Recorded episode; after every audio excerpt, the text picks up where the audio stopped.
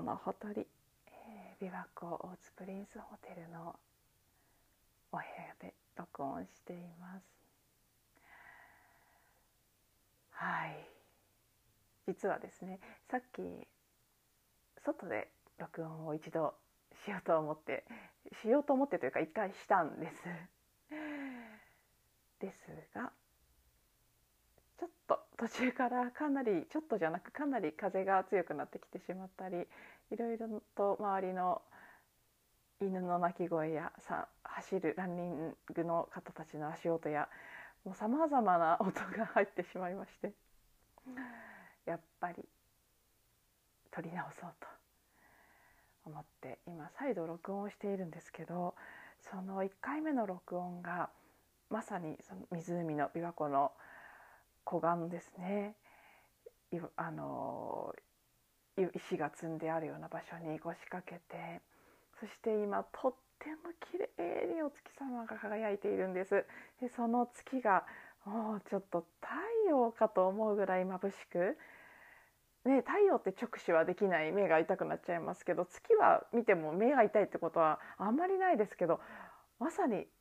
目が痛くなりそうなぐらいの光で輝いていてそしてその光が湖面に映って湖面も月の光でキラキラと光って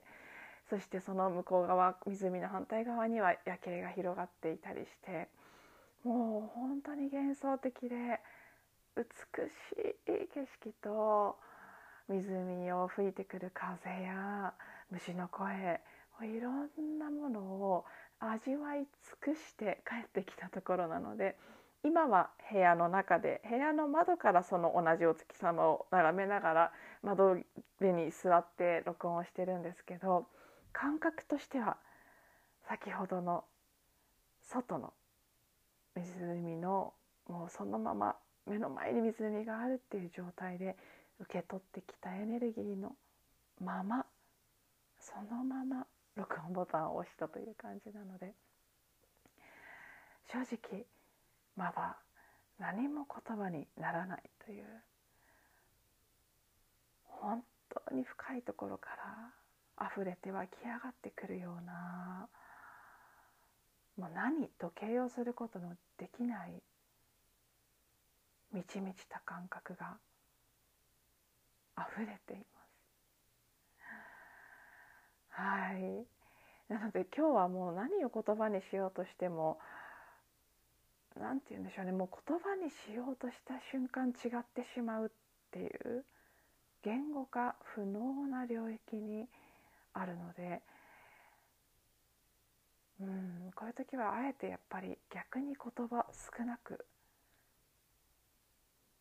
空気感とかエネルギー感というもので伝えていく方がいいんじゃないかなと思うのであまり多くお話しするつもりは今の時点ではありません。話し始めてどうなるか分かりませんけど。うん。どうやってもこれを言語にするということができない感じがするのでまあそれが伝わるかどうかは分かりませんがただただ私が今の感覚に身を委ねながらポツポツという形で合間合間かなりスペースができてしまうかもしれませんけど沈黙の時間があるかもしれませんけど普段以上にゆっくりゆったり出てきた言葉を紡いでいきたいなと思います。まあ、とにかく月が綺麗で一昨日の満月中秋の名月から昨日も美しくね帰り道夜多賀大社から彦根に移動したんですけどその間もとっても月が美しく輝いていてそして今も湖の上だとますます美しく見えますね。さっきまではあの雲がかかっていてそれもまたそれでとっても幻想的で美しかったんですけど今は晴れ渡ってピカーってすごい勢いで輝いています。そして月もすごいんですけどお隣にいる木星。この前もお話しした通り今月と木星が結構近い位置にいるんですね。なのですぐ右上ぐらいに木星が見えているんですけど本当に大きくてちょっとびっくりしちゃいました。うわって木星が大きいって。ちょっとギョッとするぐらいの大きさで輝いています。一つの星があんな大きさで 見えることあるんだっていう驚きですね。あの木星今最接近あの最も接近しているっていう何年かに一度何年かか何十年かがちょっと数字覚えてないですけど、はい、最接近というイベントが起きていまして確か9月26日の天秤座の新月の日に最も近くに来るんだったと思います。そして新月は月が見えませんから余計に大きく輝いて見えるんでしょうね。はい。木星すごいです。木星もピカピカです。なので今ちょうど目の前窓があって真正面に月。で少し右斜め上に木星が光り輝いているの。窓越しでもはっきりとこの目で捉えながらお話ししています。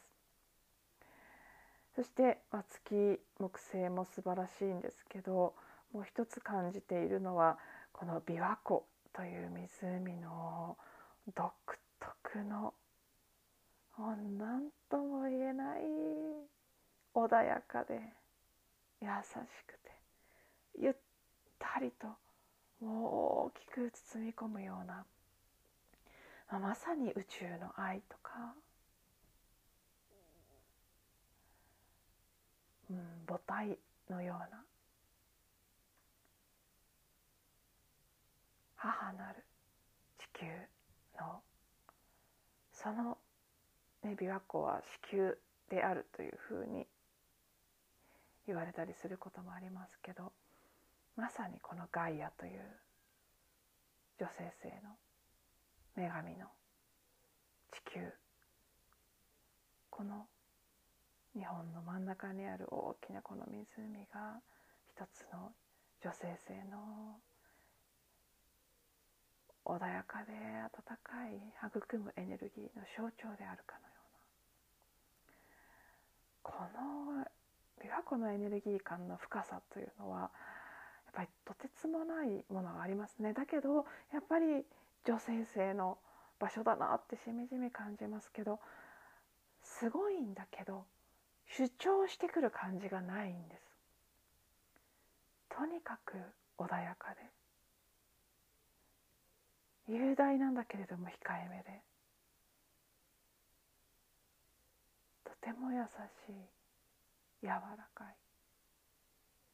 だけどすごい存在感なんですよ。まさにビーイング。本当に女性性のエネルギーだなというふうに感じます。うん。そしてあの、まあ、これも女性性ということとつなげて考えることもできますけどゼロ。無であり全てである。その質感も強くあるので琵琶湖のほとりにいると何にも思考が浮かんでこなくなってしまうんです。まさに自分自身もゼロに溶けていくような感覚になって。だからこそさっきあの湖のほとりで録音していた時に自分がいつの間にか喋っていてあなるほどと思ったんですけど。私たちって思考が止まると言葉って喋れませんね。当たり前のことのようで。急にさっきポッて出てきてあそうかと思ったんですけど思考がないところには言語は生まれない。言葉って考えが先にあって言葉があるんだなもちろんこういうあの無意識のチャネリング状態で話すとかっていうのはありますけどそういうまあそれをどういうふうに説明するかはちょっとよくわかんないので脇に置いておいて。通常の話すということに関して言うと思考があってまずそれを言語にしてるっていうことなんですね。なので思考が空っぽになってしまうと何にも話って出てこないんだなってそしてそこで無理に喋ろうとして何か余計なことを話すとまさに台無しになるんだなっていうこともさっきちょっと感じました？うんその時間と空間のこのゼロの感覚に委ねていると何にも出てこないんですけど。途中からちょっと思い出したことを喋り始めて。一通り喋った時あなんか私今この時間と空間とすごくずれてるって感じて、まあ、それもあってあのいろんな音が入ってしまったということだけじゃなくて後半が結構私的にちょっとこういうことしたかったんじゃないっていう感覚だったので一回ボツにして撮り直すことにしたっていうのもあるんですけど、うん、下手にしゃべると今というこの時間と空間が持っているものと自分が不一致になる。それが気持ち悪いというかもったいないというか。そんなことにも気がついたりして。まさにこの背景空間に身を委ねていくようなそれと一つになっていく。でもそうすればそれほどここのエネルギーというのは本当にゼロなので何もなくなって何も喋れなくなるっていう。ただただ豊かで穏やかで愛宇宙の愛の方の愛ですと、まあ、至福とか祝福とそういう感覚にある。でもすごくそれらがとっても静かなのでそれを静かで微細であるからこその言葉に表すことができないな。って今これを話しながら目の前に見えているものは湖の水の月の光に照らされてキラキラキラキラってしながらさざ波が立っている。その波紋を見ていてとってもそれも綺麗です。なんて神秘的なところなんでしょうこの地球ってって。今そんな言葉が自然と出てきました、うんまあ、今日はこれ以上あえて言葉にしない方がいいと思うのでもうちょっと言語化できるレベルの情報は明日以降に改めてお話ししていこうかなと思います。まず今時点で感じることは何か本当に大きな変化が起きている。すごい流れが来ているんだな。おそらくこれは直近の一つのマイルストーンで見ていくと秋分に向けての流れが一つあってそこで何ということは今言語化することができまできないですけど何かが大きく切り替わろうとしているその最終段階にあってそしてこれだけの大きな祝福が降り注いでいるんだなと。ね、あ順番前後しちゃいましたけど今回は2泊 ,2 泊3日で昨日が多賀大社というところで、はい、マリンバのコンサートを聴きそしてそこの会場の方たちともうなんかその コンサートの場ってどういうわけか同窓会のようになっていて4年前3年前と2年連続でお邪魔してで去年と一昨年は残念ながらあのコロナの関連で中止になってしまったので3年ぶりに今年訪れてうん懐かしい。顔ぶれと一緒に顔を合わせてご飯を食べたりしてから帰ってきたんですけどそういったまたこの人とのつながりという意味での豊かな時間を過ごしてで今日はここで自然の中で一人で、まあ、日中は人に会ってましたけど夜は一人で過ごしてゆったりと深い何かこう瞑想的な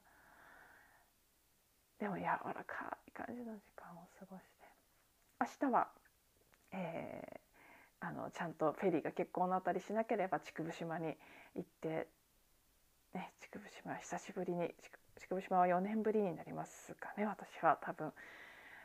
またそこで今全くエネルギー感土地の感じも変わっていると思うのでそれを受け取って帰ってきたいと思っていますが、はい、この旅全体がとても豊かでそしてちょっともう 笑っちゃうぐらい3日間ピカピカの晴れで。こちらも天気予報見ると前後はずっと曇りとか雨だったのにこの3日だけはすごい晴れで。なんだこれはというぐらい、ね、ありがたいですね。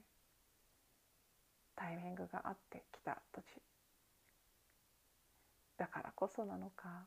何か大きな祝福を受け取ってこれを持ち帰れという何かがあるんだろうなって 今言いながらなんとなく感じていますが、はい、明日は東京に戻って夜録音自宅でできると思いますのでその時の感覚によりけりですけどまだ言葉にするのが難しいと思ったらもしかしたらお休みするかもしれませんけれども今の予定では帰った後に